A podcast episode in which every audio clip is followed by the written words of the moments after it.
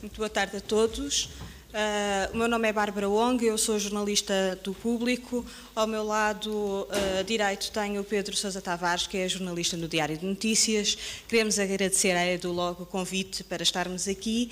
Uh, a nossa função vai ser de fazer perguntas, porque é o nosso trabalho, e vamos fazer perguntas aos investigadores, a alguns dos investigadores, aos que estão na mesa, que uh, estiveram diretamente ligados a, a, a, este projeto e a este estudo que a professora Orlando Tavares acabou de, de, nos apresentar. Portanto, temos a professora Cristina Rocha e o professor João Caramelo.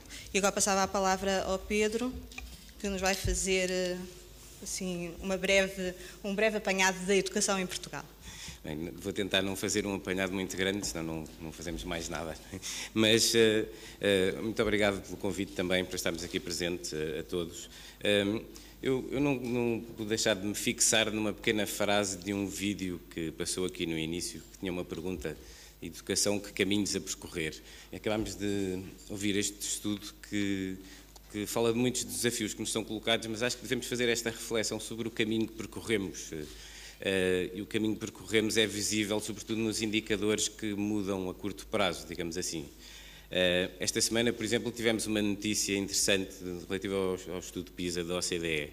Eh, há que ter presente em que ponto é que estávamos quando, começou, quando Portugal começou a participar nos estudos PISA no ano 2000. E nos primeiros, nos primeiros resultados estávamos no fim de, da lista dos países da OCDE em quase todos os indicadores. Eh, de repente, 15 anos depois, estamos acima da média em todos os indicadores dentro dos países da OCDE. Eu acho que este é um dado que não pode deixar de ser eh, significativo. Não significa que tudo está bem, mas é um indicador, como é um indicador, por exemplo, a taxa de escolarização dos nossos uh, dos jovens. Quando pensamos que temos o triplo dos doutorados uh, a formarem-se anualmente do que tínhamos há uma década atrás ou há década e meia, tudo isto são indicadores de que há um processo de mudança. Portanto, de alguma forma, aquela pergunta que caminho a percorrer, de alguma forma há um caminho que está a ser percorrido. Uh, e esse caminho, obviamente, é um caminho que tem desafios pela frente e muitos deles são conjunturais e, é disso que nos fala também este estudo. Temos uma população ativa que é muito pouco formada e muito pouco qualificada. Isso reflete-se não só na percepção que essa população tem em relação à, à importância da educação, mas até na capacidade que tem de a retransmitir, de a transmitir, por exemplo, de, pai, de pais para filhos, não só a capacidade técnica de ensinar, como a capacidade até de ter a, eh, eh, percepção dessa importância. Mas eh, eu acho que em relação a estes dados do, de contexto e também a, da forma como eles se relacionam com, a, com, com o que aqui ouvimos, vou passar a palavra à Bárbara. Estava à espera de falar já. Uh, queria só dizer-vos que vos foi entregue à, à, à entrada uh, uma pergunta que tem também, com certeza, a ver com, com a percepção que nós temos da, da importância da, da, da, educação e que eu penso que vai ser curioso depois, no, no final, percebermos as respostas que damos dentro desta sala e as respostas que foram dadas no, uh, no estudo. Foi também entregue uma folhinha onde podem colocar questões à mesa e que depois será recolhida para, para, precisamente para isso. Ora bem, eu ia fazer só um, um, breve comentário a este estudo que procura responder à pergunta sobre que percepções é que os portugueses têm sobre o valor da educação. Este estudo mostra-nos que os portugueses não, não estão satisfeitos com o seu grau de escolaridade. Uh, temos 62% dos inquiridos a declarar que gostariam de estudar mais, contudo, não o fazem. Só 28% têm esta intenção. E são os que têm mais estudos os que pretendem uh, persegui-los. As razões para não o fazerem são perfeitamente plausíveis e eu própria poderia dizer: eu gostava, mas não tenho tempo, não, já se calhar sinto que já não tenho idade uh, e também a falta de dinheiro para tal, porque, ao contrário do que diz a nossa Constituição, que o ensino deve ser tendencialmente gratuito, ele não é, sobretudo no, no ensino superior. Uh, depois.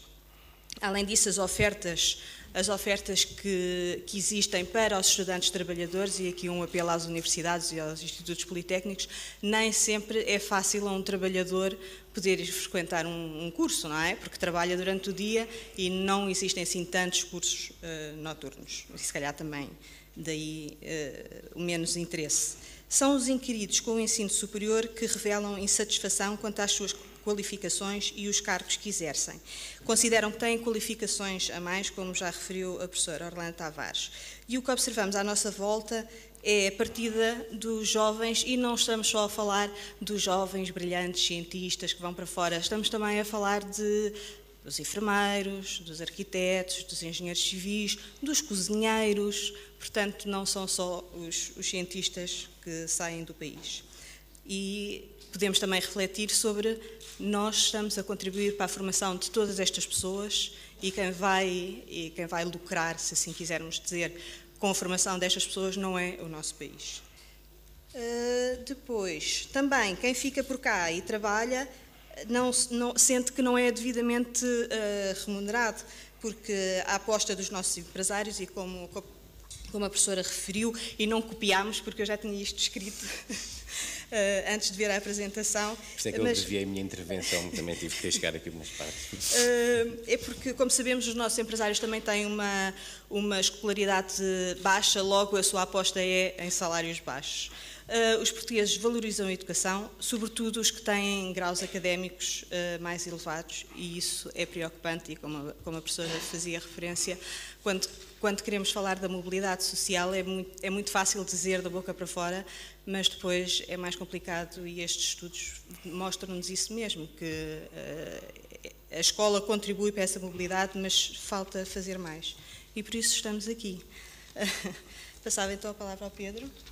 Muito bem. Uh, começava pela doutora Orlando Tavares, que nos apresentou este estudo. De alguma forma, fez-nos este diagnóstico e eu vou-lhe pedir que, usando o léxico médico, já que comecei por diagnóstico, vista a bata branca e nos diga qual é, esta questão da reprodução social e da percepção que as famílias têm eh, é talvez o principal sintoma na doença, ainda em termos de educação. E que terapias é que aconselharia? Ou seja, já nos deu alguns exemplos eh, na sua intervenção final, ou seja, que rumos se podem dar para inverter eh, esta reprodução, ou seja, para que ela não seja uma fatalidade. Pois então, antes de mais, pegando na sua metáfora, Eu sou mais médica de diagnóstico e não tanto da terapia. De qualquer modo, um, o que se verifica, é, eu creio que, na verdade, há ainda reprodução social, mas uh, também existem já alguns sinais, alguns sinais positivos e os efeitos de, de várias políticas que têm sido uh, implementadas ao longo dos anos começam a dar alguns, alguns frutos.